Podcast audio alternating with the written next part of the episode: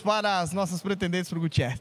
Ó, ortodoxa, camisa top, hein? De Camiseta novo veio com do- ela, muito bonita. Legal. Errei no dia, né? Errei no dia. Errou hoje no tá dia. Tu quente. veio naquela vez do Ed René Kivitz e hoje veio de Isso. novo. É, ortodoxa, da, do nosso amigo Ângelo Basso, Carol Ângelo Basso. Sim. Queridos E demais. posso apresentar a minha também? Porque estão pedindo aqui, pediram no meu Instagram Pô, também, da onde é essa, essa camisa camisa. é. Gente, essa aqui é a nova coleção da Onda Dura Store. Então, se vocês quiserem, tá lá, www.ondadurastore.com, ok? E ali não é grego não, tá, pessoal? Só porque Ah, a letra não. tá pequenininha. É, só um Deus, Pai, Filho e Espírito Santo. Yes. Olha aí, muito bom. Doutrina É do nosso Trindade. catecismo. Maravilhoso. Ó, do nossa confissão de fé. A gente tem bastante coisa que a gente tá tirando da nossa confissão e Olha tal. aí, que da Aliás, hora. as camisetas novas da Onda estão maravilhosas. Mas a Bíblia nova da Onda Sim, é muito maravilhosa. é muito A bom. capa, ah, eu não trouxe, mas a capa é solo escritura, tem a nossa Animal. confissão de fé, é linda aquela Bíblia. Plano de leitura, anotação. Olhando de lado parece um bolo de cenoura, assim, é maravilhoso. Nossa, é Não, uma né? boa referência, eu gosto de bolo de cenoura. Mas Mas, é essa camiseta aí, ela é feminina, mas dá pro macho comprar também, viu? Dá. É, dá pro macho comprar também. Tem Dá, também. principalmente o macho hétero, cisgênero, branco. Vai, vamos, vai, vamos. Hoje, o que nós vamos Gente, fazer hoje? vamos lá. O que, que vai ter hoje aqui? Hoje nós falaremos é, e tiraremos dúvidas, Rodrigo Bibo de Aquino, com Ou relação a colocaremos algumas outras. perguntas. Ou colocaremos Ou colocaremos outras também. Mas é o seguinte, as pessoas mandaram no nosso Instagram algumas perguntas a respeito de alguns temas em que elas, dú- elas têm dúvidas. Então, a nossa equipe de comunicação fez aí um apanhado de dúvidas gerais e separamos aqui quatro perguntas principais. A primeira, como vai ser o fim do mundo? A segunda, eu preciso, ou o que é um pai espiritual, e se preciso ter, se tem base bíblica para isso. Como saber qual é meu chamado? O que é um namoro santo? Então a gente vai pegar de tudo que é lado aqui para darmos conselhos bíblicos a respeito de todas essas perguntas. Então a primeira pergunta para a gente começar fazendo uma rodada aqui entre os participantes é: como vai ser o fim do mundo? Essa pergunta é meio, tipo assim, jogaram a resposta pra gente, mas é uma pergunta muito assim, tipo, cara, que ousadia essa pergunta. Que ousadia. vai Como vai ser o fim do mundo, Rodrigo Bibo de Aquino? Fala aí pra mim como é que vai ser o fim do mundo. Que tiro foi esse? Cara, vai ser tiro, porrada e bomba, como diz o outro. Gente, é uma pergunta que ah, a Bíblia, ela se propõe a falar um pouco sobre isso, né? Ah, nós, o, o fim do mundo pode ser também dito como o dia do Senhor. Nós sabemos que, assim, quando a gente fala de fim do mundo, a gente entra no que na teologia é chamado de escatologia, né? A doutrina das últimas coisas. E a escatologia é muito ampla, muito vasta. Tem vários, é, é, vários, várias formas de se falar do fim do mundo, né? Porque você tem uma visão que a igreja vai passar pela tribulação, você tem uma visão de que a igreja não vai passar pela tribulação, você tem uma visão de que a igreja vai ficar até metade, Metade. da tribulação. Então, assim, é, pré- é, aí tem que vai ter o milênio aqui na Terra, outro que nós já estamos no milênio. Então, assim, Bibo, quem está certo? Eu Não estou aqui para responder essa pergunta. Mas Por isso que é tão difícil responder essa pergunta, Sim, inclusive, mas né? acho que existe um solo comum entre todas essas ah, eh, teorias e, e doutrinas escatológicas. Existe um solo comum. Primeira, a primeira coisa que nós podemos falar sobre o fim do. A gente não tem como responder como vai ser, né? Porque Sim. aí a gente entraria nas discussões. Mas o que nós podemos falar com segurança e que é solo comum das mais diversas ah, doutrinas e correntes escatológicas. E que não dá pra negar também, Que não dá porque pra a Bíblia negar. deixa claro daí. É, ela deixa claro, ainda que uma ou outra corrente vai ter uma, um, algum, alguma especificidade nisso, mas toda. Do, do momento, Do assim, momento. principalmente o momento, né, Isso. das coisas, né? Mas o que que nós podemos afirmar? Que Deus, ele restaurará plenamente este mundo. É, ou eu posso falar que ele vai restaurar ou ele vai acabar, né? Eu prefiro falar que ele vai restaurar, né? Uma linguagem mais de reconstrução e não uma linguagem de destruição. Ainda que se a gente vai ler Apocalipse, né, mano? É selo, é, é taça, o mundo é, é dragão, é mulheres, é sete cabeças. Entendeu? É, é cavaleiro passando por tudo quanto é canto, a morte vem limpa uma galera. Então, assim, é um cenário de destruição, né? Só que na- Caos. é um cenário de caos. Só que Deus destrói para reconstruir. Então, eu, preciso, eu prefiro ficar com essa ideia da esperança, né? Então, o cristianismo, ele tem uma esperança de que este mundo, ele será transformado. Entendeu? O cristão, ele tem essa esperança de que a dor, a maldade, o mal, eles serão é, extintos, é, é, ou seja, a terra voltará ao seu estado paradisíaco, né? Aquilo que começa com um jardim vai terminar numa cidade. Só que o que tem no centro dessa cidade é o jardim. Então, Isso a- baseado em principalmente Apocalipse 21, onde Justamente. será enxugada a lágrima de fato, será colocado um, um riso permanente na boca, né? Isso. Então, onde de- eu chamo isso de empaçocamento, né? O empaçocamento do céu com a terra. Então, de alguma forma, o céu e a terra serão uma coisa só, né? Ou seja, isso simbolizado pela nova Jerusalém que desce. Novos céus e nova terra. Novos céus e nova terra. Então, grosso modo é isso. Nós cremos que Deus dará um fim a essa forma de existência que nós vivemos agora, marcada pelo pecado, marcado pelo choro, marcado por tanta coisa ruim que acontece com os crentes e com os descrentes. Uhum. Então, o fato é que o mundo, como nós o conhecemos, ele terá um fim. Né? Mas então nós temos essa certeza bíblica. A outra coisa que nós podemos falar de, de, de solo comum é que Deus buscará a sua igreja. O arrebatamento é uma realidade. Né? Não sei o que vocês querem falar sobre arrebatamento. Não, eu, eu também ah, ah, creio ve- veementemente pelas falas de Cristo no, no, no sermão escatológico, de forma bem clara, e ele fala a respeito dessa vinda dele corpórea, pessoal, eminente, assim por diante. Atos 1, né? É Atos 1, é como vocês viram subir, ele também vai voltar.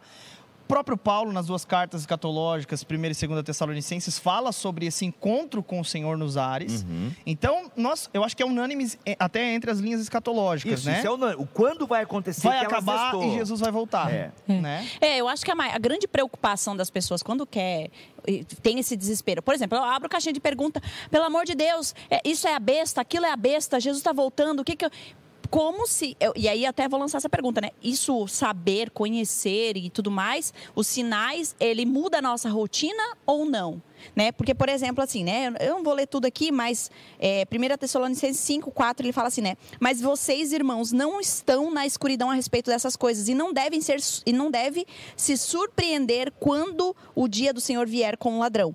E aí até o comentário aqui embaixo, que é uma Bíblia de estudos, ele fala assim, ó: O dia do Senhor não surpreenderá os que creem, porque não porque conhecem a data de sua vinda, mas porque estão espiritualmente preparados. Porque sabem que vai acontecer, né? A, a- a carta de Paulo aos Tessalonicenses, as duas, inclusive, ela é interessante porque a galera ali é, já achava que Jesus ia- iria voltar. É muito comum essa ideia no Novo Testamento da, da vinda de Jesus, né? A parousia é uma coisa que os apóstolos esperavam, a comunidade esperava a parousia. E os Tessalonicenses, eles inclusive pararam até de trabalhar. Ah. Paulo vai ter que escrever na sua segunda carta, gente, quem não trabalhar não come. Entende? Gente, vamos lá. Olha o dia, porque inclusive. E ele se coloca na, na, na, na, na, na- na- na ponta disso tudo, né? Fala, olha, eu sou um apóstolo, eu creio nisso e eu trabalhei com É, e eu não fui peso para É. vocês. né? Mas olha só, porque na, na- no tempo de Paulo já tinha os caçadores de parousia. Eu chamo de caçadores de parousia. É a galera que fica caçando o sinal para. Ó, Mas ó, isso não é só lá, né, Bibo? Hoje em dia, por exemplo, até comentar aqui, né? Já saiu muita teoria da conspiração, por exemplo. Teve um, o Igor colocou aqui, justamente por isso. Por, e, e até que ponto isso mexe com a nossa rotina e vida? Eu vou, eu vou chegar lá. Eu vou- eu vou- a tua pergunta é o que eu vou responder, mas eu tenho que dar essa introdução aqui Entendi, chegar então lá. vai lá. Mas eu quero dizer que já no tempo de Paulo já tinha a galera doida por sinais. Olha aí, ó, ó, ó, ó, ó, ó. E aí Paulo falou, não, gente, para, tem muita coisa para acontecer ainda, entendeu? Né, a desola, a- ele fala de uma, de uma iminência de alguém, né, da, da, da maldade, ele fala até no capítulo 5 aí. Então Uhum. tem algumas coisas para acontecer, galera, mas a gente não sabe a data. Então, ei, vamos trabalhar. Outra, vocês estão preocupados com aqueles que morreram, né? Fiquem tranquilos, aqueles que morreram serão ressuscitados e nos primeiro. encontraremos com eles nos céus. Então, fiquem tranquilos quanto àqueles que dormem, Paulo fala. Ou seja, galera, o que, que Paulo está dizendo? Tenham esperança de que o dia do Senhor virá. O juízo de Deus virá. Deus dará um fim, Deus nos levará para si. Né? A palavra arrebatamento que Paulo utiliza, ela tem um sentido de tomar para si. Alguns até dizem que tem um sentido de tomar violentamente para si. Né? Então nós cremos nisso, que nós seremos arrebatados. E isso, nós temos que ter essa certeza. Agora, eu não penso que nós devemos ficar caçando sinais da segunda vinda de Jesus. Eu penso que nós devemos ser um sinal da primeira. É isso que nós somos convocados a fazer. Não a ficar pensando, a pensar sim, né? Mas não, ó, viu, gente, tá vendo? Ó, esse papo aí. Esse papo aí tá com cheirinho de anticristo. Ah. né? Ó, Obama. Sim, é uma loucura. Obama, ah, anticristo. Aí, nós, aí veio o Trump, o Trump com a sua aliança com Israel. Ó, aliança com Israel, né? Porque dá a entender que será um tempo de prosperidade, de paz, né? O anticristo vai ter um, um ambiente assim, que vai enganar muitos, né? Mas não vão enganar os filhos da luz. Então o que acontece? Nós Como é que isso afeta o nosso dia a dia? Isso afeta de maneira maravilhosa. Por quê? Porque eu sei que tudo que eu viver aqui não é em vão. Uhum. Paulo, ele traz isso assim, gente, obedeçam, não extinguem o espírito, ele vai falar isso aos Tessalonicenses, né? Vivam de maneira decente, não extingai o espírito, é, extingai, tá, gente? É, é, eu estou usando aqui a minha, a minha voz, agora está ao meio da revista e corrigida, né? Mas é, orem sem cessar, Paulo está falando isso para os Tessalonicenses, uhum. que estavam muito preocupados com a volta de Jesus, e, fala, uhum. e Paulo fala, ei, legal, que bom que vocês creem que Jesus vai voltar, mas gente, uhum. bora trabalhar, bora testemunhar, bora ajudar uns aos outros. E olha, quem não viver de acordo com o que eu estou escrevendo aqui nessa carta, dá um gelo no cara, disciplina nesse cara, entendeu? Mas não deixem de tratar como irmão. É só você ler, gente, está ali no texto, entendeu? O dia do Senhor ainda não aconteceu, como alguns pregadores, já no tempo de Paulo, uhum. diziam. E Paulo está contradizendo esses pregadores que já diziam que o dia do Senhor tinha acontecido e tal. Uhum. Eu gosto de pensar que o dia do Senhor, é, a volta de Jesus, é, o dia do juízo já começou com Jesus. Uhum. Né? Agora, é, Jesus, no sermão escatológico dele, ele dá um, um alerta sobre a nossa postura hoje também, de certa maneira. Inclusive falando a respeito do dia de Noé. Uhum. Então ele vai dizer em Mateus 24, que é o sermão escatológico de Cristo, ele fala sobre todos os sinais que vão acontecer, falsos profetas, guerras, trovões, não sei o que. Ele dá uma série de coisas é, que nós devemos crer, saiu da boca do Senhor, eu acredito muito nisso. E ele vai falar sobre o sinal do Filho do Homem. Vocês verão esse sinal do Filho do Homem vindo nas nuvens com poder e grande glória.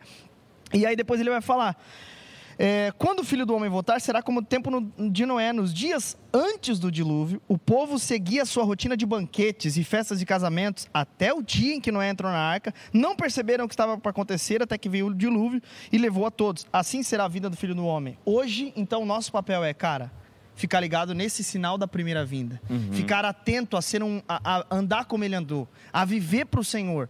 É, e o que isso me motiva hoje? Pregar o evangelho, ter pressa, aproveitar as oportunidades, viver para o Senhor, é, não perder tempo com coisas supérfluas da vida e assim por diante. Então, é, eu, essa frase que o Bibo colocou, até num outro programa tu tinha falado isso, eu achei maravilhoso. Não ficar caçando o sinal da segunda vinda, embora o estudo escatológico seja extremamente importante, a gente Sim, não pode total. desprezar isso. Uhum. Mas é, o sinal da primeira vinda é muito importante, porque fala a respeito de como esse sumo sacerdote viveu aqui, uhum. esse perfeito viveu aqui. E, e os olhos nele é, é, é, o essencial para a vida terrena e cristã, né? E, e acho que eu quero reforçar o que o Geis acabou de falar, porque em nenhum momento a gente está aqui dizendo que a parousia é de segunda importância. Não, gente, a volta de Jesus, né, a segunda vinda de Jesus, é meio que uma coroação de toda a sua obra, né? uhum. né? Sim, deveria ser o que nós esperamos, né? Sim, e, no, e justamente... E, nós... e muitos tem, trocam a esperança pelo medo. Isso. O que tem de gente que tem medo. Uhum, tipo assim, uhum. meu Deus, eu, eu, eu, meu maior medo é, é, acontecer isso, eu não quero, eu quero que, uhum. né, vamos continuar vivendo assim, né? E isso deveria ser a nossa esperança, né? Uhum. Uhum. Vocês acham que Noé não queria também ficar em banquete com a sua família de boa na lagoa? Mas não, ele teve que se preparar para a vinda, né, para a vinda do dilúvio, digamos assim. Uhum. Essa é a ideia, a gente tem que ter a esperança de que ele virá e a gente precisa, talvez, encarar a morte com um pouco mais de naturalidade e nos desapegarmos um pouco da vida aqui. Tá? Isso é um, é um desafio para todos nós, galera, sabe? Porque uhum. a gente é muito apegado aqui. E até, às vezes, essa ânsia de querer saber como é o fim, é uma ansiedade escatológica que eu acho que a gente não deveria ter. Nós uhum. devemos ansiar, sim, pela volta de Jesus, mas não ao ponto de não nos movermos, né? E o Marcos sim. Almeida já falava: esperar é caminhar, uhum. né? Uhum. Esperar é caminhar. Então não é ficar assim, meu, será que isso é a volta de Jesus? Olha os sinais. Gente, a igreja, em vários momentos da história, ela ficou com essa neura escatológica. Vamos, pe vamos pegar um recente aqui, Hitler. Para muitos da igreja, Hitler era o anticristo. o anticristo. Se a gente pega a questão da Guerra Fria, Estados Unidos, Rússia uhum. e tal, mano, é onde a escatologia fervesceu demais nos Estados Unidos. Ô Bibo, tu acredita no anticristo uma pessoa ou tipo assim, um sistema ou nas duas coisas como Cara, fala? assim, é, eu tenho dificuldades no anticristo como uma pessoa. Mas assim, gente, quando eu tenho dificuldades não quer dizer que eu não creio. Eu ainda preciso estudar um pouco mais sobre isso tá? Assim, uhum. até lendo Paulo hoje, ele dá a entender que é uma figura, que é uma né? Figura, é. Que vai ter assim um poder mundial, por assim dizer. Só que com o mundo fragmentado, é, enfim, aí vai ter uma grande desgraça para unir o mundo, né? Ou seja, não foi o coronavírus, porque o coronavírus não deu conta muito de unir o mundo. Ainda que nunca houve tanta troca científica como nós tivemos hoje por conta uhum, do coronavírus. Uhum. Isso explica até a velocidade da vacina. Agora, eu não tenho dúvidas de que o espírito do anticristo já está nesse mundo, né? Paulo vai falar isso, João uhum. vai falar isso. Então eu creio que o espírito que é contrário ao cristianismo já está nesse mundo agindo, inclusive nas igrejas. Não, eu falei na pregação esse final de semana, em Gálatas 6, por exemplo, né? É, sobre Paulo se gloriar na cruz de Cristo tal, tudo mais, e os judaizantes, eles queriam ter essa boa vizinhança entre os, os cristãos, porque daí eles se diziam que era cristão para juntar gente e tal, e por outro lado, eles queriam que, é, tipo assim, os cristãos tornassem culturalmente judeus para quê? Para eles serem bem aceitos. Essa era a intenção dos judaizantes. Aham. E aí, é, e eu falei sobre Paulo se gloriar na cruz de Cristo. Naquele contexto, a cruz de Cristo faria com que Paulo trouxesse no corpo as marcas do evangelho de Cristo, do Cristo Literal, né? crucificado. Literalmente, por quê? Porque se, falar de cruz naquele contexto era terrível. Hoje, talvez o, símbolo, né? o símbolozinho da cruz, ele é uma coisinha bonitinha pra gente e tal, mas naquele contexto significava dizer a César assim, ó, eu tenho um outro senhor que não é você. Era que pra- inclusive era- era foi pra- cruz, e né? foi pra que cruz. inclusive é uma vergonha eu servir a um Deus que foi que foi crucificado, cruz. né? É o marginal, né? né? Por exemplo, é, a maldita cruz, né?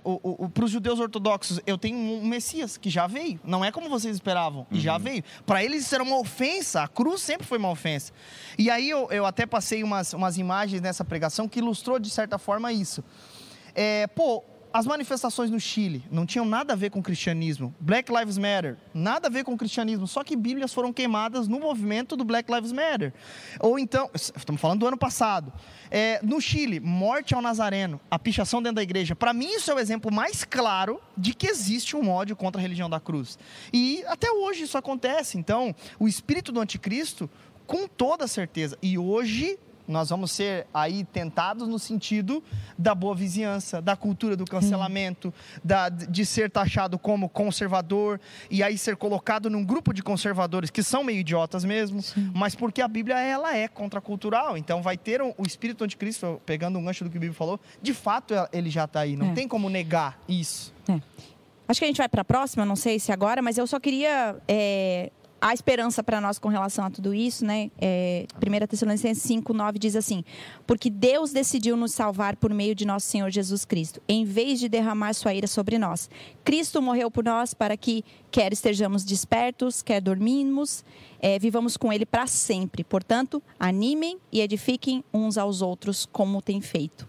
Acho que essa é a nossa esperança, é o que nos resta de tudo isso. Né? Pegando aqui a- o gancho num comentário, gente, hoje a Lari não está nos comentários, ela está também como debatedora. Não, eu tá? estou nos comentários, Tá. já vou fechar aqui. Ah, não, Lari, fica falando, você tem que Eu- falar eu também. gosto aí. também das falas Você da tem Lari. que falar. É, não, assim, mas pegando mais ou menos o que uma galera falou aqui, realmente existe um medo, talvez, da segunda vinda de Jesus, porque a galera tem uma má compreensão do evangelho. E eu convido muito você a ouvir essa série de pregações ah, que a Onda tem feito aí nos últimos meses, que é sobre a maravilhosa graça. Acabamos, né? Acabou? Essa semana Vamos, essa semana acaba. acaba, essa semana acaba. é. Então, assim, é, é interessante você ver, porque a galera tem medo, porque com medo que vai ficar, né? Então Uhum. o pessoal tem muito medo de ficar. Ai, será que se Jesus voltar agora... É a pergunta que... Como é que eu tiro a prova real de que eu vou, né? é, será que se Jesus voltar agora eu vou ficar? Se eu estiver cometendo um pecado e Jesus voltar eu vou ficar? Cara, se agarra no evangelho e esse medo se dissipa, né? O amor lança fora todo medo. Então, acredite no amor de Deus e não tenha medo do fim do mundo. Por quê? Se a, se a corrente escatológica que afirma que a igreja vai passar pela grande tribulação, que tem uma corrente escatológica que defende isso, que a igreja vai passar Sim. e quando Deus derramar a ira dele, aí ele vai retirar a igreja, que aí a coisa fica louca mesmo. Mas enfim, se essa corrente, a coisa vai, é, é, é, a coronavírus vai ser assim, Fichinha. vai ser primário, entendeu? Primário Só um da, da escola de Deus. Então assim, eu gosto daquela corrente que diz que não, que a gente vai sair antes da grande tribulação. Gosto dessa. Eu gosto mais dessa porque é mais confortável. Mas como a gente não sabe qual tá certa, o fato é, meu irmão, descansa em Sim. Deus. É Deus isso. sabe. Próxima. Bora. Bibo, só uma última coisa. Interessante o que a Lari falou sobre é, 1 Tessalonicenses 5 ali, porque ela fala sobre é, animem-se e edifiquem uns aos outros com isso. Ou Isso. seja, nós não devemos temer por causa disso. No fim, isso é um ânimo para a igreja. É, exato. A pra aqueles que esperança. Nós verdadeiramente- estamos buscando isso. Meu, a Maranata. É, Maranata. meu Deus. Tipo vem, assim, a Jesus. gente pode dizer mesmo, isso vai passar. Aham, e não aham. é um clichê na boca do cristão, é, É, a é, verdade. Isso vai Porque- passar. Não, e, e Bibo, tu tocou num ponto agora muito interessante sobre isso. Porque, por exemplo, é muito pequeno a fala do vai passar para um não cristão. Não tem sentido. Putz, porque, tipo assim, vai passar. Pô, mas vai vir outro pior daqui a pouco. É. Não, Vai e vir outra nós, coisa. É. pode vir o pior também daqui Uhum. a pouco. Só que a gente sabe que o pior do daqui a pouco não se compara com a glória futura. Porque nem morte, nem vida, anjos, o demônio, nem as coisas do presente, nem as coisas do futuro nada pode poderão nos separar. nos afastar do amor de Deus que está em Cristo Jesus. Maravilhoso, gente- cara. O que a gente precisa é amar o Senhor mais do que amamos a nossa vida. E quando isso vai semeando em nosso coração, Uhum. a gente teme menos a morte. Porque pode ser que nós é, vencemos o coronavírus com os avanços da vacina. Uhum. Estamos vencendo, mas em Cristo nós somos mais do que vencedores. Sim, e vencemos o corona pecado, que esse é o vírus mortal que está aí. Esse é o pior aí. Vamos para a segunda pergunta, meu Vamos. Brasil? Quem, quem chegou agora, né? Não sei, Geis, explica aí que a gente tá, Posso não tá num tema até o final perfeito, do dia. Perfeito, Vai- beleza. Olha só, bem lembrado, Lari, bem lembrado. É, hoje nós não estamos, por exemplo, num tema específico, como por exemplo, nós estávamos na série Desconectados, semana passada falamos sobre chupeta digital, por exemplo. Hoje a gente está respondendo perguntas da galera. A primeira pergunta sobre, sobre o fim do mundo, como vai ser o fim do mundo? Então a gente usou sermão escatológico de Jesus, falamos sobre as cartas escatológicas de Paulo, a nossa visão um pouco a respeito de alguns assuntos mas é, esperança no fim das contas. E agora, fala- respondemos essa primeira pergunta então. Agora vamos para uma segunda pergunta que a nossa produção pegou para a gente aí e também nós divulgamos essa semana, que é a respeito de um tema um pouco polêmico. Qual? Paternidade espiritual. Achei que era do namoro, eu já estava preparando para cantar beija, beija. Tu não viu tá a calor. ordem, né, Bibo? Vi, vi a ordem, mas eu tava Ele não lê a pauta, ele não lê. Ele só Li, vai... eu li, eu não, li ele a vem no instinto do Espírito Santo. Chepa! Ei, gente, vamos lá. Paternidade espiritual. Sim. Muita gente tem dúvidas com relação a isso e. é, Gente, é muito importante a gente falar sobre isso e trazer alguma sobriedade sobre esse tipo de assunto. Por quê? Nós vemos um cenário no Brasil de paternidade espiritual que é bem caótico. Que é bem caótico, infelizmente. Inclusive, muita gente E tem não saudável. né? preconceito com relação ao termo paternidade espiritual, embora até mesmo Paulo use, no bom sentido da coisa, e de forma equilibrada e cristã, é, nós vemos que tem muita, muito exagero. E aí, Bibo, preciso de um pai espiritual? O que é paternidade espiritual? Quais os preconceitos que permeiam este termo paternidade espiritual? Cara, eu nunca. Porque assim, eu nunca estudei a E só uma coisa, e se você tem é, um pai espiritual aí no chat e assim por diante, ou se sofreu algum abuso, ou então achou estranho algumas coisas sobre paternidade espiritual, comenta aí no chat pra gente saber um pouco da sua É. história também. Cara, eu nunca me detive muito nesse assunto, né? Não é um assunto que você aprende na faculdade de teologia. Então eu investiguei mais assim ao longo dessa semana por conta do Na Mesa. E realmente é um assunto meio confuso. Ele é um assunto meio confuso. Por quê? Por mais que Paulo se refira a algumas pessoas nas suas cartas como filhos, né? Ah, filhinhos, né? João vai falar filhinhos, não pequeis. Os discípulos até são tratados como filhinhos e tal. Eu não sei se o fato de Paulo utilizar esse termo, chamando Timóteo, Tito, a igreja de Corinto, né? Poxa, eu trato vocês como meus filhos, né? Eu não sei se isso legitima essa prática que a gente vê hoje. Gente, estou julgando pelo que eu vejo de casos que eu ouço, porque geralmente quando eu ouço sobre paternidade espiritual, e aqui eu estou muito ciente, querido pequeno gafanhoto, de que eu estou fazendo um julgamento a partir da minha bolha, a partir daquilo que eu já ouvi falar. E, consequentemente, isso pode ser um julgamento é, é, é, é, detalhado, não, é o contrário de detalhado, ou seja, maximizado, recortado, enviesado, talvez, enfim. Mas quando eu vejo esse assunto paternidade espiritual, ele está muito ligado à cobertura espiritual, né? São temas bem correlatos e geralmente está ligado não só a uma paternidade, a uma cobertura, mas a um domínio. Uhum, boa, entende? boa. A um domínio de prestação, prestação de contas. Uma autoridade. De, de um abuso de autoridade, Ok. porque a autoridade é bíblico, né? Você ter respeito pelo obreiro, né? Pelo pastor, Honrar de- de honrar. inúmeras formas. É, Paulo vai falar. Não, eu achei que você estava falando do, no caso ali, como fala em filhinhos e tal, que Isso. seria como uma espécie de autoridade sobre aquele povo, então... ele- Isso, uma, auto- ih, nesse, Ok, entendi. não é sabia que você estava falando da igreja. Tá. É nesse aí. Agora, quando eu vejo, geralmente é um abuso de autoridade, é as pessoas tendo que prestar contas é, de coisas, é, assim, triviais da sua vida, né? Uhum. Tipo, pô, pastor, tô pensando em passar férias lá. Não, não, meu filho, quanto é que você ia gastar nessas Sim. férias? Pô, pastor, a gente orçou aqui, deu 12 mil reais, ida e volta, avião. Querido, a igreja está precisando. Então eu vi histórias assim, entendeu? De pessoas Não, que e eu acho que às tanto- vezes nem assim, mas tipo assim, ó, não, meu filho, investe esse dinheiro em outra coisa. Tipo assim, Isso. não é, não é nem na igreja, mas tipo assim, por exemplo, tem um casal da, da, é, da, da, da- da outra igreja, que, é, de uma implantação, enfim, que tipo assim, é, eles tinham na antiga igreja deles, eles são da onda hoje, mas eles tinham na, na, antiga igreja deles uma espécie de pais espirituais também. A ponto de o pai espiritual querer interferir na direção do marido dentro de casa, tipo assim, o que eles deveriam fazer com as contas e assim por diante, sentar na mesa. Ele falou de um dia dele sentar na mesa e falou assim, cara, você tem que fazer isso com o seu dinheiro, aquilo, aquilo, aquilo. Ah, você, fulana, tem que fazer isso com o seu marido, com seus filhos. E daí, tipo assim, ele falou que ele se, né, com perdão da expressão, mas ele se sentiu um, um Zé Mané, um, um, bosta ali, né? Tipo, cara, que uhum. isso? E daí, aquele dia ele acordou, ele falou, cara, como assim? Isso não tá certo. Os pastores sabe? são para orientar, né, biblicamente, é, agora, é. que é diferente de... Eu, eu fui pregar numa igreja esses, esses tempos, não, faz, faz um bastante tempo. E eu cheguei lá, daí a menina sempre falava assim pra mim: Ah, é, tu precisa conhecer o papai, nós vamos almoçar com o papai, lá, lá, lá, o papai, isso aqui do papai. E eu fui achando estranho aquilo. Quem é o papai? Por que, que eu tenho que conhecer o pai dela, né? Pensei comigo, né? Ela tava tão com o papai, com o papai. E daí eu comecei a ver outras pessoas, outros meninos falando: Ai, gente, papai chegou, papai chegou e tal. E ele tava falando. Você olhou, era o Mr. Catra, assim. uh, uh, papai chegou. Não. É, era o pastor local da igreja, né? Que ele tinha papai. que chamar de papai, né? Tipo assim. Esse é o problema, tinha que chamar. Gente, assim, só para ficar bem claro aqui, é, a cultura da paternidade espiritual tá bem forte, assim, eu tô até investigando. É, pessoas me mandando direct, cara, na minha cidade só se fala sobre isso. Então, assim, gente, eu acho que a gente não pode forçar as coisas, porque se você obriga alguém a te chamar de papai, de pai espiritual, não, agora você é o meu filho espiritual, já tem um problema aí, já tem um problema, por quê?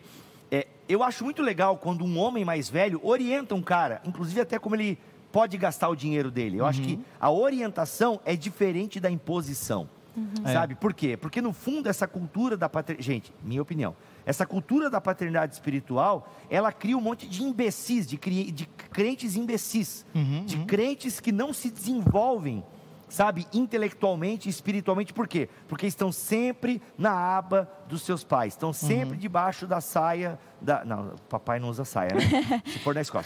Mas ah, assim. Ah, hoje em dia aí tá tudo misturado aí, pô. É. Se usa saia aí, é, é o hétero, Ai, não, é o. Não esse cara que eu tô até com. É... Não quero ouvir essa É voz. o. Como é que é o. É, isso aí. Ah, bom, enfim, vamos. É. Mas enfim, o que eu quero dizer assim, agora sim, galera. Coisa Pode acontecer de você ter uma experiência boa. Se você tem uma experiência boa sobre paternidade espiritual, coloca aí no chat, tá? Porque assim. Meu é... Deus. O quê? Histórias terríveis? Tarcísio falou: o pastor da minha igreja, da minha antiga igreja, batia com uma tábua nas costas dos jovens que não chamavam ele de não, não, isso aí tem que prender. Tem que ser, não. Sério? Se isso é verdade, não, nem ri. Vamos rir não, pra não chorar. Rir, não, nem rir. Pra não se chorar. é verdade, é cadeia para um ser humano imbecil desse. Cadeia. Ora, meu Deus, se eu descubro que o pastor bateu na minha. Que ele encostou, se o pastor ele põe encostar na Milena, irmão, e não for. E ela não, não foi um abraço, mano, eu, eu chego chutando, mano. Não, isso, não, isso aí é agressão, isso aí tem que ser cadeia meu pro Deus. idiota desse. Agora existe, cara, eu, eu ouvi algumas pregações, então se cria. Porque eu não vejo a Bíblia incentivando isso. É verdade. A Bíblia fala que Paulo chamava os caras de filhinho. Não tem os caras dizendo que Paulo é o papai. É. Entendeu? Então a gente tem que tomar cuidado com isso. Sim, não, e, e assim, né? É, costuma a ter é, membros, ovelhas, é, que não andam mais com as suas próprias pernas, né? Tudo Porque, pergunta pro pastor. É, exato, é. E é até uma cultura que nós precisamos quebrar mesmo, né? Os pastores estão aqui é, disponíveis para ensinar. Nós estudamos, nós fomos chamados para se dedicar à palavra de Deus, a conhecer. Então, assim, os conselhos, né? A, a pregação e tudo mais, as mensagens e tudo. Uh, nós estamos aqui para isso. Agora, isso não faz o membro, a ovelha, tornar dependente ao ponto de não mexer mais nada se o pastor não autorizar, não disser que sim, não disser que uhum. não, né? E muitas Cara, vezes e... não vem do membro, vem do próprio pastor dizer assim, olha, gente, né, me procurem porque eu tenho as palavras de vida eterna, mais ou menos isso, uhum. né? Não, e aí um grande problema, porque, por exemplo, cara, esse tema de Gálatas é maravilhoso para isso, porque, por exemplo, na porção de versículos do capítulo 6, do 1 ao 10, ele fala sobre levar os fardos pesados uns dos outros, uhum. que aí é, ele usa o termo grego baros, que é o fardo esmagador mesmo um do outro, ou seja, pô, cara, tá difícil para ti, deixa eu orar contigo, deixa eu te ajudar de alguma forma, deixa eu te, é, é, enfim, te ajudar, porque talvez essa tentação esteja difícil para você mesmo, você precisa dessa comunhão, desse irmão na fé para te afiar, assim como ferro afia o ferro, o homem afia o seu companheiro e vai embora. Agora, agora, Existe também a nossa responsabilidade, que é o que Paulo vai colocar como o termo grego portion, que é como se fosse uma mochila, que é a tua responsabilidade como cristão. Exato. Curiosamente, Jesus em Mateus capítulo 11, verso 30, quando diz que o fardo é leve e o jugo é suave, esse fardo ele usa portion. Uhum. Ou seja, o fardo meu que é leve é uma responsabilidade que eu coloco sobre Uhum. você, de você caminhar como um homem agora mochila, né? espiritual. É, Uhum. eu tenho a minha, eu tenho a minha responsabilidade. Sim. Eu devo levar os baros uns dos outros, mas eu não posso esquecer da minha portion, Muito daquilo bom. que Deus colocou Sim. sobre as deixa eu minhas falar, deixa eu falar responsabilidades. que agora veio uma fresquinha. Se eu olho Gálatas capítulo 6, a gente percebe nitidamente ali, porque em nenhum momento Paulo incentiva essa questão da paternidade espiritual. Não existe isso, até onde eu conheço o Novo Testamento. Até Jesus vai orientar a não chamar ninguém de pai, em Mateus 23 ou Mateus, Mateus 23, né? Ó, não chame ninguém por pai, né? Claro que ele não está sendo radical, senão eu não podia nem chamar o Não, pai inclusive pai. lá ele está combatendo os mestres das- da lei fariseus que tinham é, esse, esse abuso com o Esse povo. Eles abuso, queriam título, justamente. é, abusar do povo. Pô, cara, eu vou dar, Não, depois, ler, é, ler um não, eu não posso perder esse vai, gancho vai, aqui, vai, porque vai, essa aqui foi do Espírito. Então a gente não vê Paulo incentivando uma paternidade espiritual. Sabe o que, que Paulo está incentivando, Lari? A fraternidade espiritual. Maravilhoso, Meu Deus maravilhoso. do céu, olha o maravilhoso. fio. É isso. Muito É- bom. É um cuidando do outro, cara. É um cuidando do outro. Assim, sabe? Não é. É, é- é- é irmãos. Nós só Exato. temos um pai, que é Deus, Uhum. entende? Agora, é claro, a gente. É, é importante você ter um discipulador, Uhum. entende? E esse discipulador, de alguma forma, exerce é, um papel. Eu vou dar um exemplo meu aqui. Eu tive. Eu não tive. Assim, meu pai é vivo, mas assim, meu pai nunca criou muitos filhos, entendeu? Meu pai fez e é isso aí, é nós. Então a gente foi muito criado solto, assim e tal. Então eu não tive uma presença de pai que me ensinou, que me educou e aquela coisa toda. Quando eu cheguei ao Evangelho, com 17 anos, eu encontrei irmãos ali que sim, eles fizeram um papel de pai na minha vida.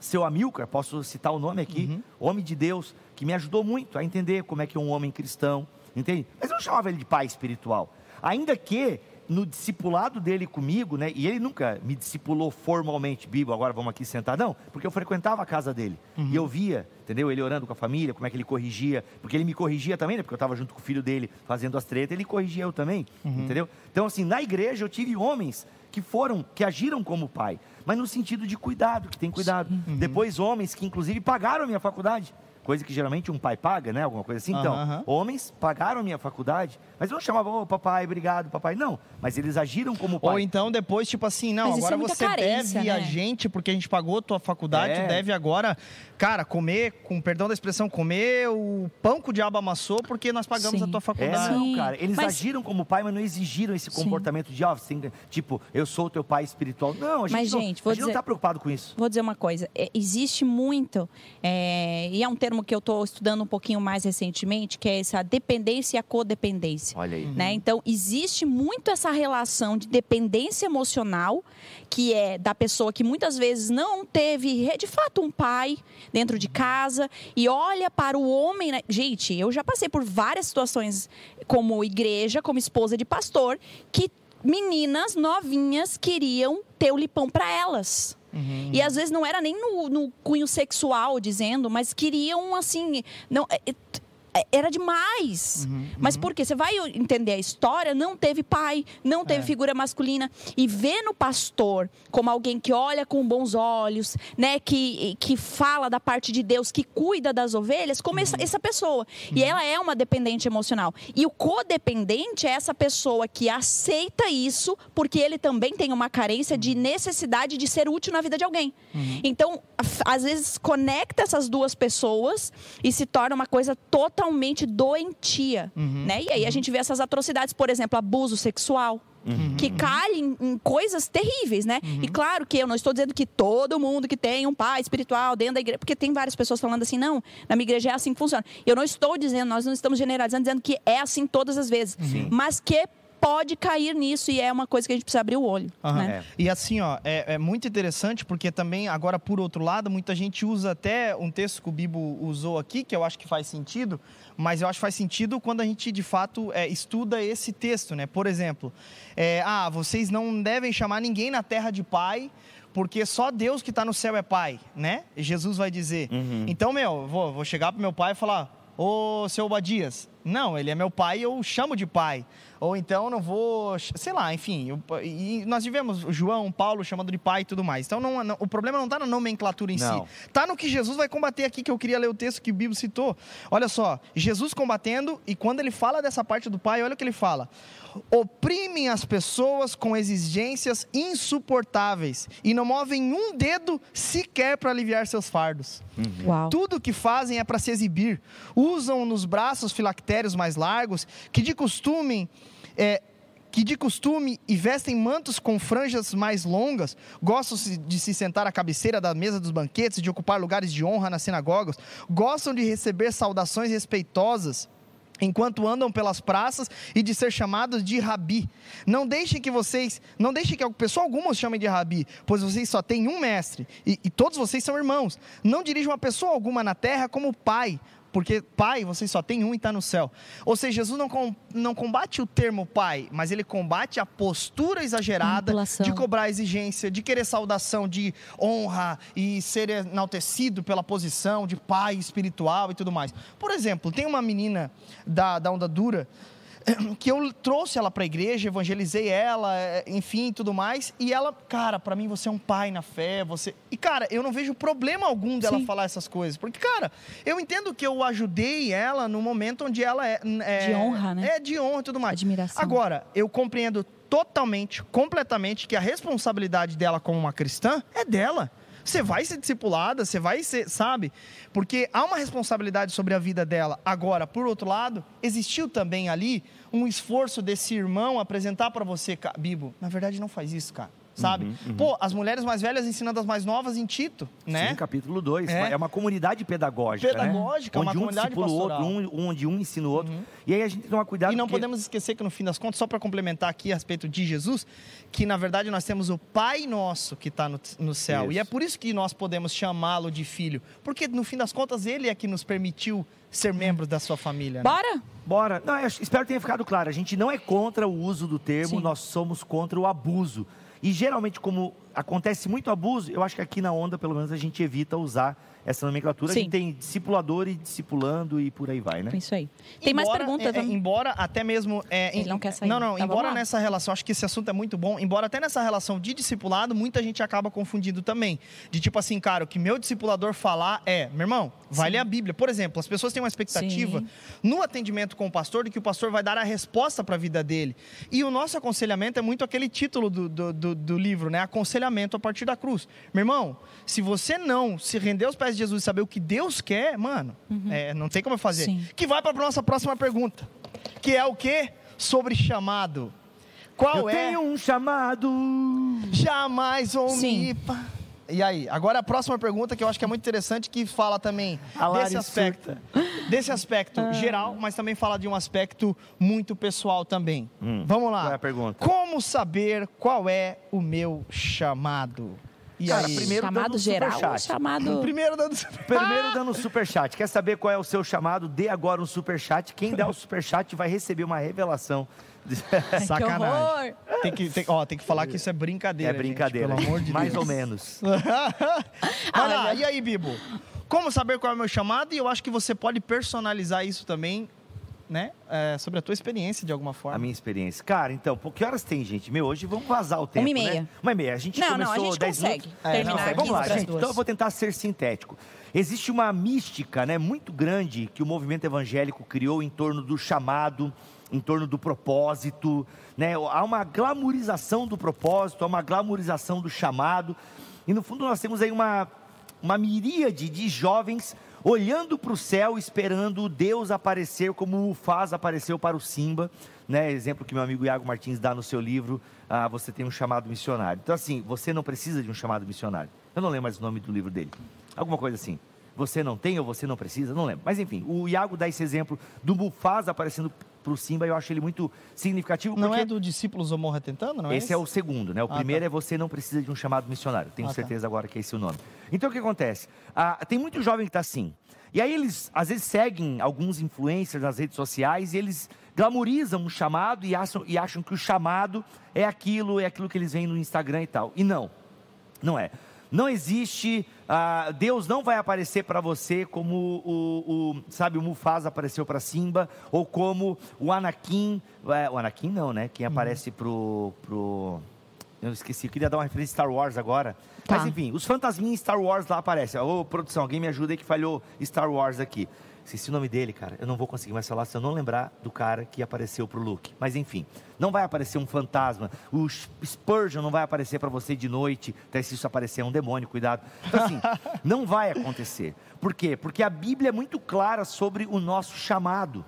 Sabe? E aqui eu costumo dizer o seguinte: a galera está muito parada. Presta atenção que eu vou encerrar minha fala já com isso aqui.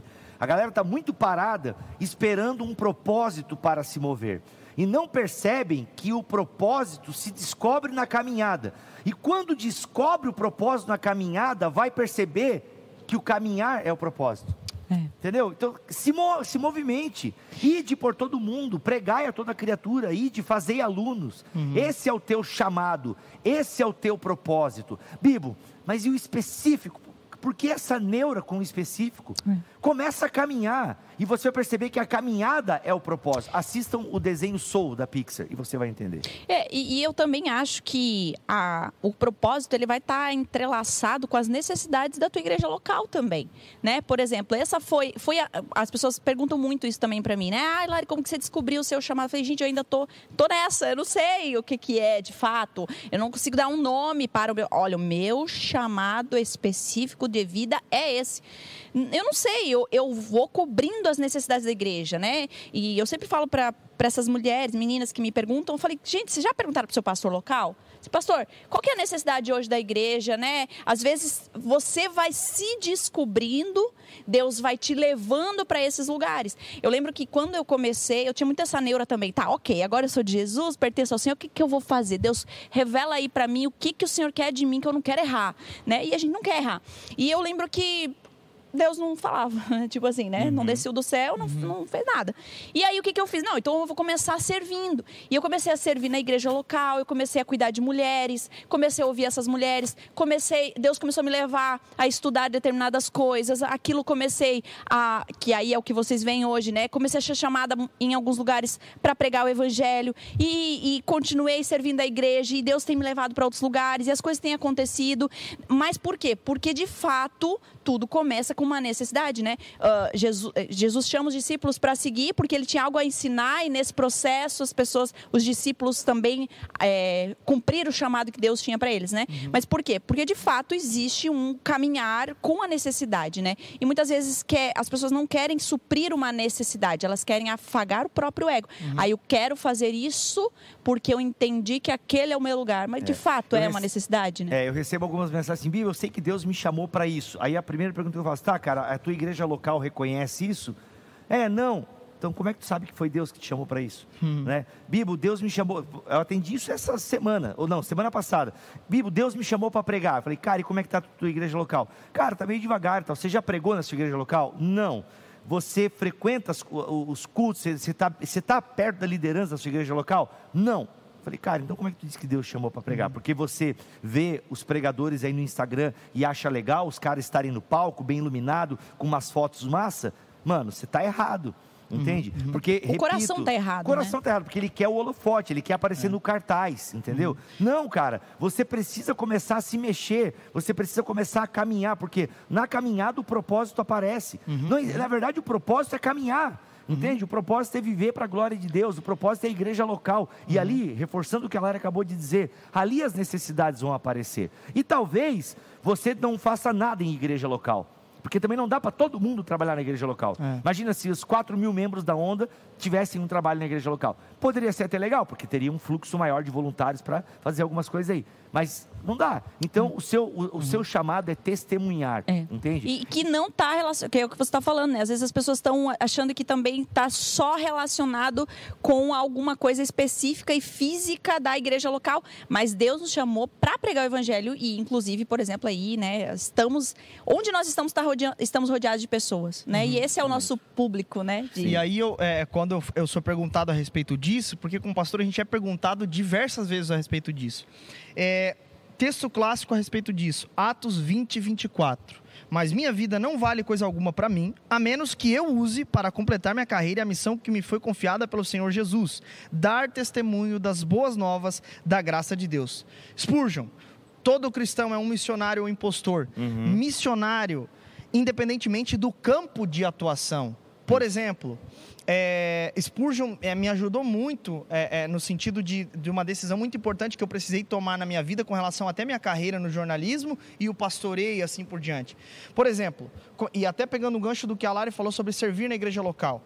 Cara, eu saí de Joinville, eu pertencia a Onda Dura aqui, fui para Florianópolis. Lá, cara, eu só tinha um entendimento. Eu vou para lá fazer faculdade, vou, vou fazer jornalismo, vou viver o que eu quero muito como profissional. E, cara, mas eu vou, eu não posso deixar de servir minha igreja local, eu não posso deixar de viver igreja daquilo que a Bíblia me manda viver. Ok. Nisso que a caminhada foi acontecendo, como o Bíblia bem falou, as coisas foram se encaminhando, se encaminhando, se encaminhando. De repente, eu comecei a perceber que, cara, as pessoas estavam me reconhecendo como um líder, como um pastor. Uhum. Então, de repente, as coisas foram acontecendo. E aí eu me encontrei no seguinte dilema: cara, jornalismo e pastoreio. Cara, o que eu devo fazer? E aí entrou naquela questão de Spurgeon no Conselho para Obreiros. Ele fala: se você consegue dizer não, é porque você não foi chamado. Chegou um determinado momento onde o pastor Lipão, cara, nós reconhecemos o seu chamado pastoral. Foi interessante naquela conversa lá na casa do. Estava eu, a Cal, o Lipão e a Lari, e eu lembro de começar a chorar muito, porque eu sabia das consequências de responder a um chamado que era Deus que estava me chamando. Eu não queria ser pastor, diversas vezes eu vim aqui no Lipão e falei, Lipão, manda alguém para Floripa, eu não quero, não adianta, tal. E no fim das contas, o pastor Lipão foi muito usado por Deus, e naquele momento eu não consegui mais dizer não, porque, cara, foi tomado por um senso como fogo nos ossos, né?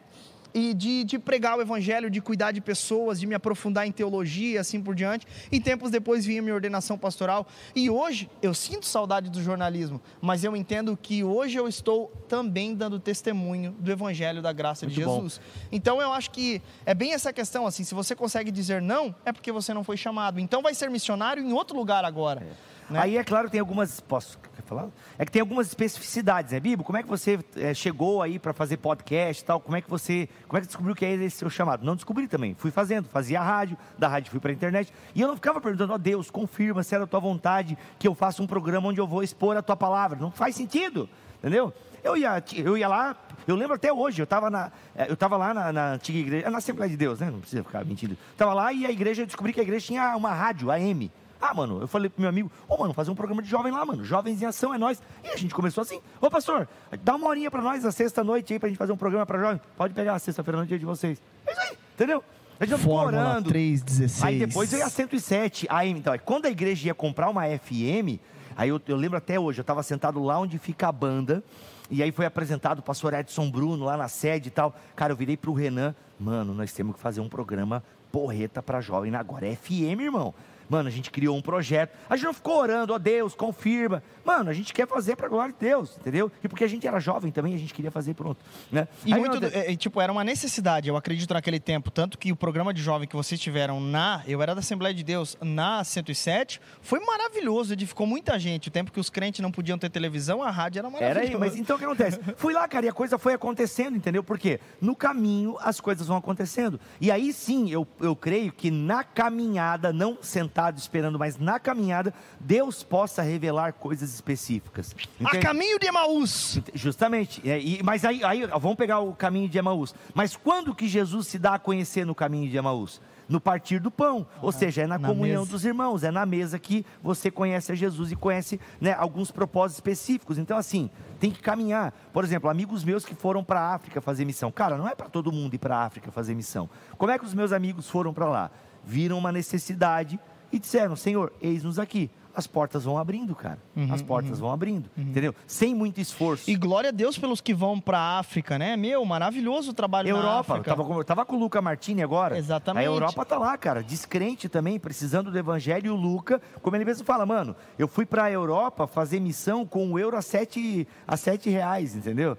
Então, assim, é loucura, mas sentiu um chamado específico, as portas vão sendo abertas, sabe? O problema é que a galera... o idioma, estudou né? o idioma, claro, ele já sabe, né? Então, assim, é, mas aprendeu, né? Teve essa necessidade de aprender. A, a ideia é a seguinte, galera: quer descobrir o seu chamado? Levante e caminhe. Existe um mundo para ser evangelizado, o mundo carece da graça de Deus e você é um portador dessa graça, né? Você é um arauto dessa graça. Então, seja um súdito do reino e comece a caminhar. E aí você vai se surpreender, tá? Você vai se surpreender. Só rapidinho aqui, a Ana perguntou das vaquinhas online de missionários, se vocês acham correto. Só terminar com isso. Então, vou dizer, eu acho que depende. É, eu vivo de vaquinhas online, entendeu? Eu não uso o sistema do vaquinha, né? Mas eu vivo de, é, eu vivo de ofertas, né? De mantenedores.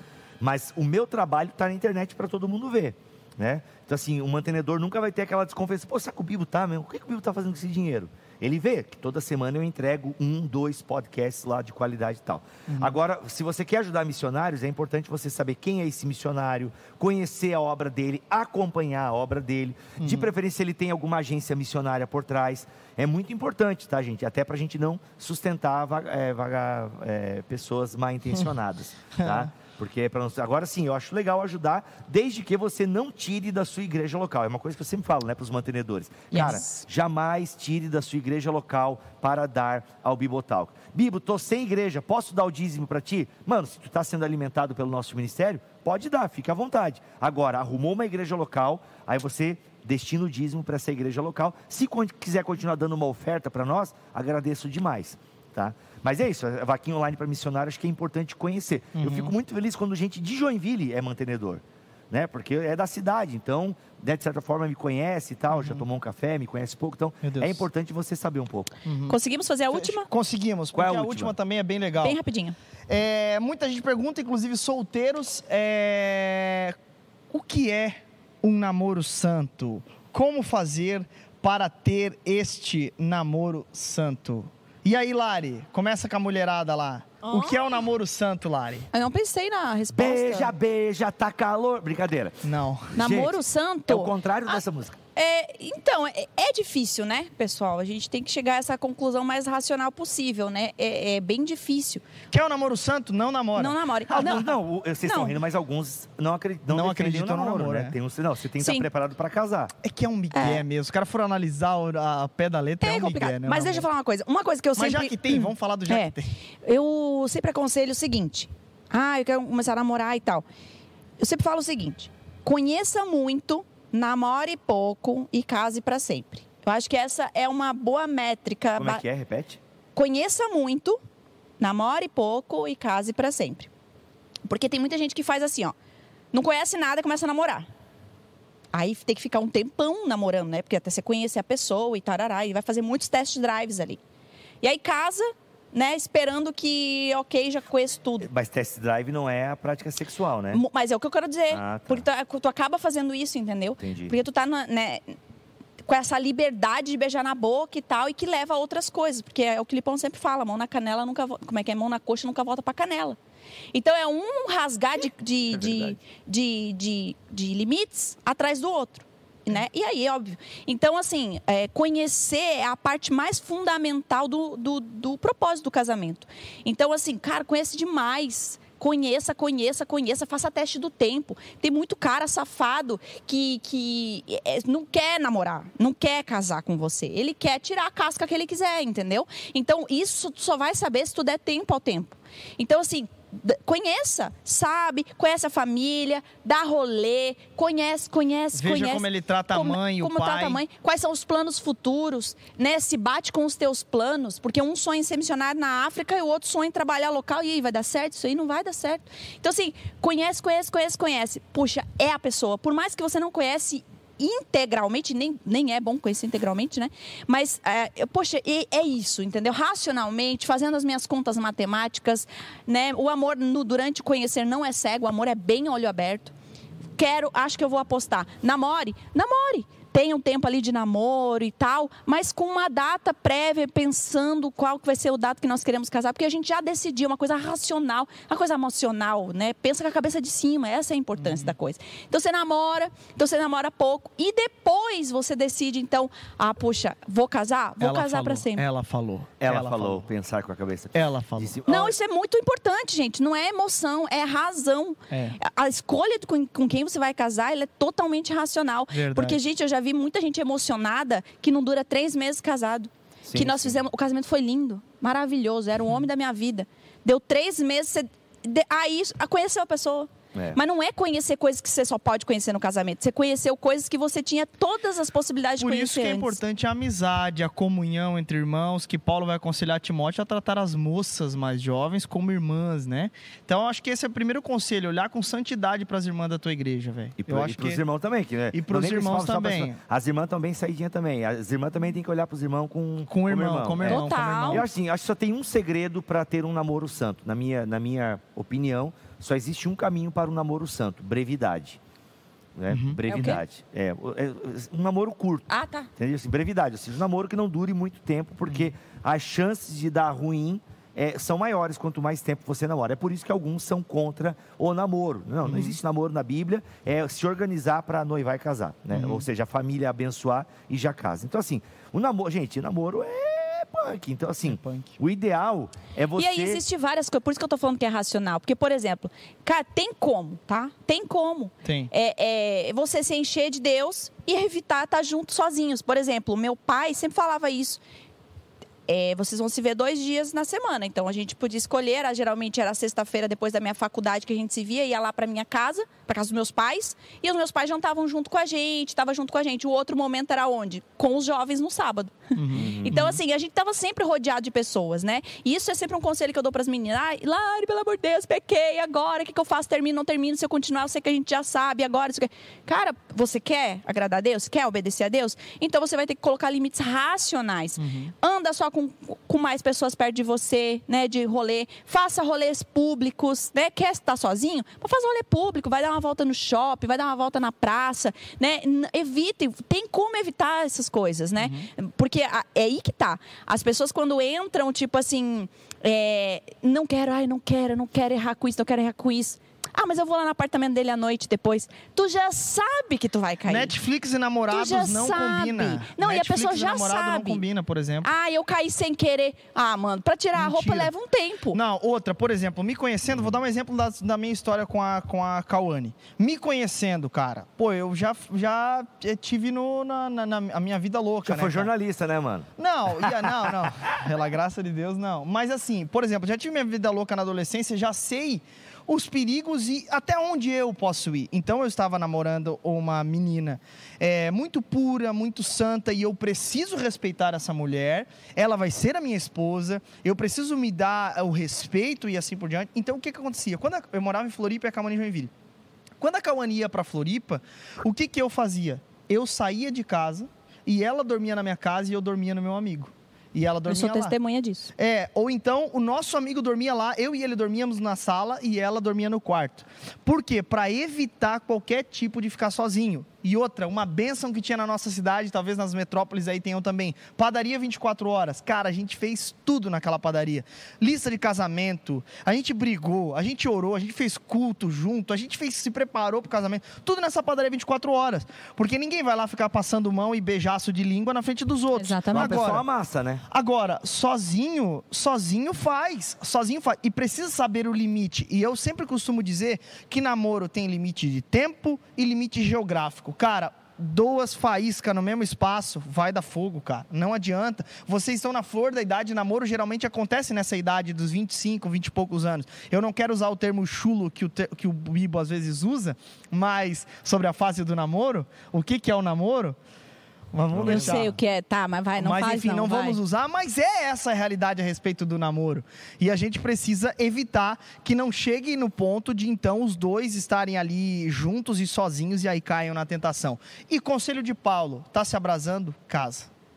É por isso que tem que Doideira. estar muito certo. Tem que estar Tem muito que tá certo, muito tem que estar certo. preparado e se jogar. É verdade. Ah, que calor. E outra, cara, evitem beijos de língua. Um exemplo, um ponto bem prático, por mais que seja difícil. Deixa pra beijar de língua no casamento. É no melhor. altar. No altar. Não, no altar também é constrangedor, que às vezes o cara vai fazer o casamento, o casal começa a se beijar de língua assim, tu fica. Tu fica olhando assim. "Ah"? Nossa, É. eu nunca vi isso. Nunca viu? Eu já Ah, vi. assim não. casal novinho agora, tô fazendo um monte de casamento um atrás do outro, o povo tá ali. Pode beijar sua esposa. Não de língua, só dá um selinho, tá? Só pra, de repente, pra não foto, constranger só o pessoal aqui. Enfim. Gente, eu acho que eu espero que tenha ajudado Sim. você. É, se você é namorado, cara, tenha responsabilidade, guarda esse pinto aí dentro da calça e não Meu faça sacanagem. Meu Deus, mano, para. Ah, mas é verdade, pô. É. Meu Deus, vamos acabar, gente, tá? Vamos. O nível tá descendo. Obrigado você. Lari, não, só dá um conselho pra mulherada aí, Lari, sobre Eu? escolher um cara bem rápido, bem final e prático, assim.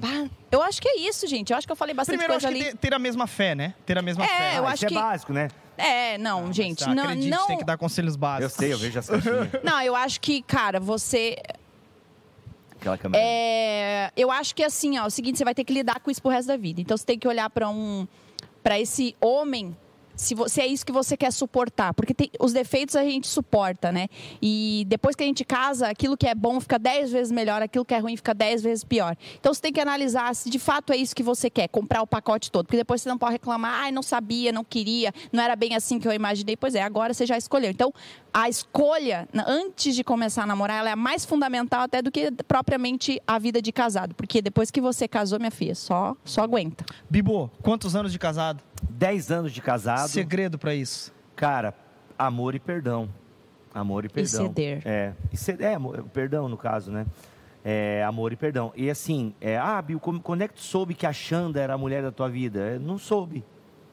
Eu sempre brinco, a gente sempre casa errado, né? A gente sempre casa errado. E a gente vai se tornando a pessoa certa na caminhada. Eu sou muito da caminhada, porque os cristãos eram chamados aqueles do caminho, entendeu? Então, assim, é a caminhada, cara. É a caminhada. A gente se casou, a gente se amava, mas daí veio tretas, né? Vão descoberta e tal. E o segredo é isso: é o perdão, amor, sabe? Você ceder, né? Como a Lari falou. Você aprender que você não querer ter razão sempre, entendeu? Então, assim, saber conhecer o outro, ouvir, né? Acho que ouvir é uma das principais questões, assim. Que até hoje, eu depois de 10 anos, eu preciso. Rodrigo, ouve, ouve, ouve, porque às vezes você não ouve. E ela tá falando e você não tá ouvindo. E é o grande problema. Então o segredo é isso, cara, amor e perdão. E Boa. audição, acrescentaria então. E às vezes a- o pastor Lipão uma vez usou na pregação um exemplo que eu achei muito bom. Às vezes a gente procura pela pessoa certa, mas nós não somos as pessoas certas. É, tem isso também. Ah, e só uma coisa, é, o apóstolo Paulo em Efésios 5, ele vai falar que o casamento ele é um mistério, né? É um mistério, um segredo, né? É, que ilustra, mais ilustra a união entre Cristo e a igreja. Essa palavra segredo, ela é do grego mysterium, né? Que é um segredo que vai sendo revelado. Isso. Paulo usa essa mesma palavra para falar dos propósitos salvadores de Deus. Ou seja, à medida que eu conheço a Cristo, o meu casamento vai se tornando cada vez mais fácil, porque eu vou me tornando mais parecido com o Senhor e a minha Sim, esposa também. total, Total. Como marido deve amar a esposa, como Cristo amou a igreja. Como a esposa deve amar, como Cristo amou a igreja. Ponto. Beijos. Tamo junto e até semana que vem. Semana que vem, quinta-feira, meio-dia e trinta, estaremos de volta. E aí eu acho que o pastor Lipão já novamente com a gente, né? Graças a Jesus, não vejo a hora de ver ele. E rendeu o papo hoje, foi legal, foi bacana. Sim, a galera tá amando. É mesmo? Sério, estão amando e falando que só deu nisso porque o Lipão não tava e a gente ah, falou de coisas bem. Coisa da vida. Coisa da vida. Co- Não, fala, falei até a expressão baixa hoje, né? É, foi, foi é, tu. Não, tu ser- falou pro, pro, pro. Ah, deve fosse o queixulo. Não, do... não, mas a dele é pior. A dele é pior. Não, a não dele é pior, mas. Gente, eu vou falar já, vou falar a Meu hora que terminar. tá louco. Tá. Não, eu vou fazer igual tu respondendo a pergunta do Billy Graham. Bibo, não, ao vivo e a cores. Ei, produção, pode encerrar. Bibo, curte ou não o Billy Graham? Então, cara, eu acho que o Billy Graham. Valeu, até semana que vem, Bibo. Tu fala aqui bastidores se tu gosta ou não do Billy Claro, Graham, tá? claro. Valeu, tamo junto, até semana que Valeu, vem. gente. Tchau.